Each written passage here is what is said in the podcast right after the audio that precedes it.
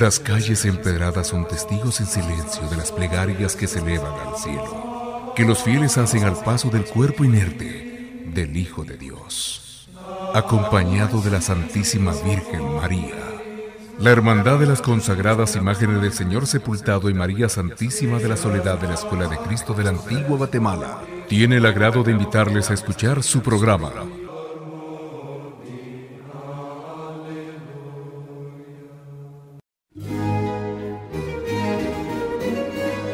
Es un gusto para quienes formamos parte de la Hermandad de las Consagradas Imágenes del Señor Sepultado y María Santísima de la Soledad de la Escuela de Cristo poder llegar hasta sus hogares nuevamente por este programa Santo Entierro. En esta ocasión deseamos compartir con ustedes y con la idea de formar e informar en síntesis algo sobre una devoción particular en la Iglesia Católica relacionada con la pasión de Jesucristo y consiste en ahorrar su preciosa sangre daremos inicio a la primer marcha que lleva este nombre precisamente, Lágrimas y Sangre, del presbítero Julio González Ellis.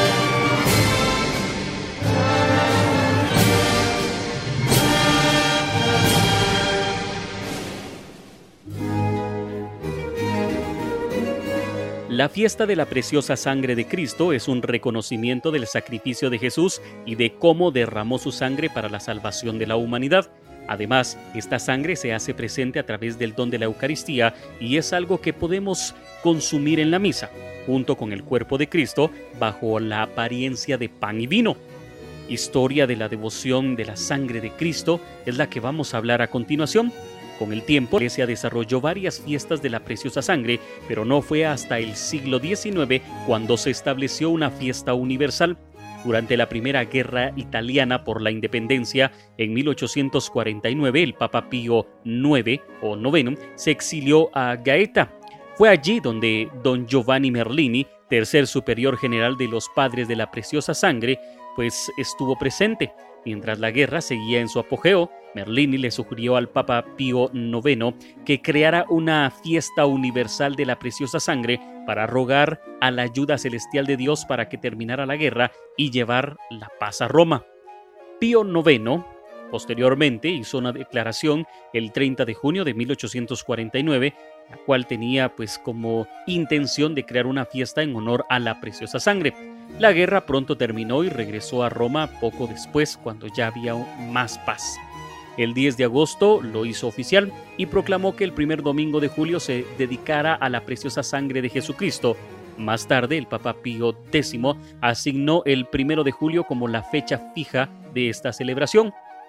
Después del Concilio Vaticano II, la fiesta se eliminó del calendario, pero se estableció una misa que era pues en honor de la preciosa sangre que se puede celebrar en el mes de julio, como en la mayoría de otros meses del año. Por estas razones, todo el mes de julio se dedica tradicionalmente a la preciosa sangre y se alienta a los católicos a meditar sobre el sacrificio profundo de Jesús y el derramamiento de su sangre por la humanidad.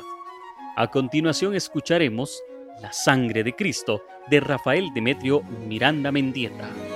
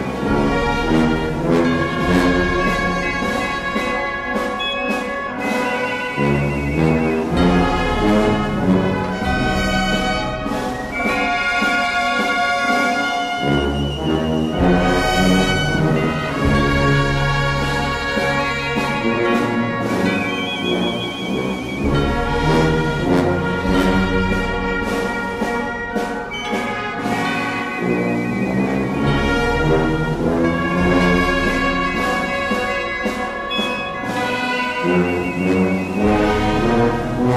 you.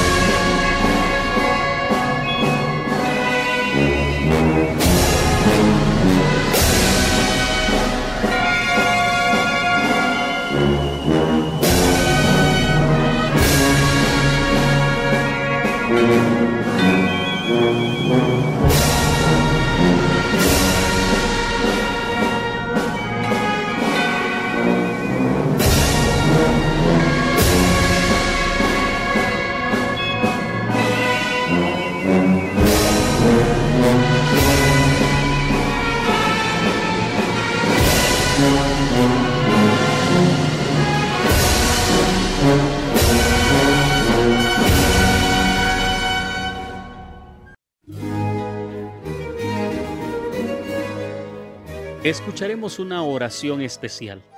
Oh Dios, que por la preciosa sangre de tu unigénito has redimido al mundo entero, conserva en nosotros la obra de tu misericordia, para que, honrado siempre el misterio de la nueva salvación, podamos merecer la obtención de sus frutos por nuestro Señor Jesucristo, tu Hijo, que vive y reina contigo en la unidad del Espíritu Santo, por los siglos de los siglos. Admitido a tu mesa sagrada, oh Señor, hemos sacado con alegría el agua de las fuentes del Salvador. Oh sangre, te suplicamos te conviertas en una fuente de agua que brota de la vida eterna. Parte de todo el sincretismo y una de las teorías expuestas en torno al origen del Señor sepultado de la Escuela de Cristo y según esta exposición su antigua advocación de la preciosa sangre de nuestro Señor luego de la ruina de la ciudad de Santiago de Guatemala y posterior traslado a la nueva Guatemala de la Asunción en la antigua sede parroquial de los Remedios, el 11 de marzo de 1793 se aprobaron los estatutos de una cofradía con la advocación de la preciosísima sangre de nuestro Señor Redentor Jesucristo, de acuerdo a la investigación del historiador Mario Ubico, dicha cofradía contaba con una imagen grande de veneración pública de un Cristo de la preciosa sangre que se encontraba en la sacristía del Templo de los Remedios, aunque según el inventario arquidiocesano, en el año de 1815 la devoción a dicha imagen estaba menguando teorizando así por el doctor Ubico que la actual imagen del Señor sepultado es dicha imagen y por la pérdida de la devoción popular se decidió modificarla. A continuación escucharemos Sublimes Gotas de Sangre de Fabián Rojo Chacón.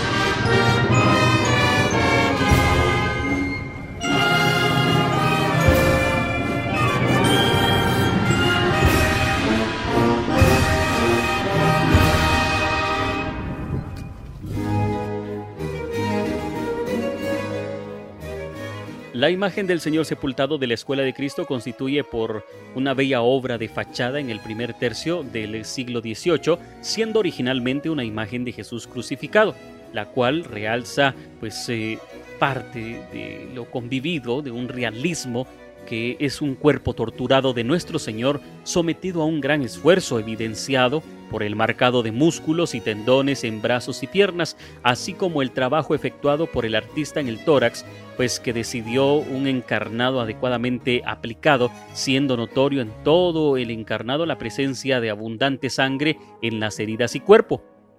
Esto apoya la idea de que la advocación original de la imagen era la de un Cristo de la preciosa sangre, la cual fue transformado en un Cristo morto o un santo sepulcro, como se le conocía en la época, añadiendo un cuello, hombros y caderas, pues eh, con gonces para poder realizar la ceremonia de crucifixión a finales del siglo XVIII o, o inicios del siglo XIX, ya que fue cuando pues se pudo comprar en aquel entonces, en 1821, esta imagen de Jesús junto a la de la Virgen de Soledad y San Juan, el señor don Bernardo Arana, pues ya contaba con dichas modificaciones según lo que se establece en eh, la historia, de acuerdo a la investigación precisamente del investigador Johan Melchor Toledo. Es hasta aquí que llegamos a este primer programa del mes de julio y que en este tiempo ordinario hemos querido compartir desde la antigua Guatemala.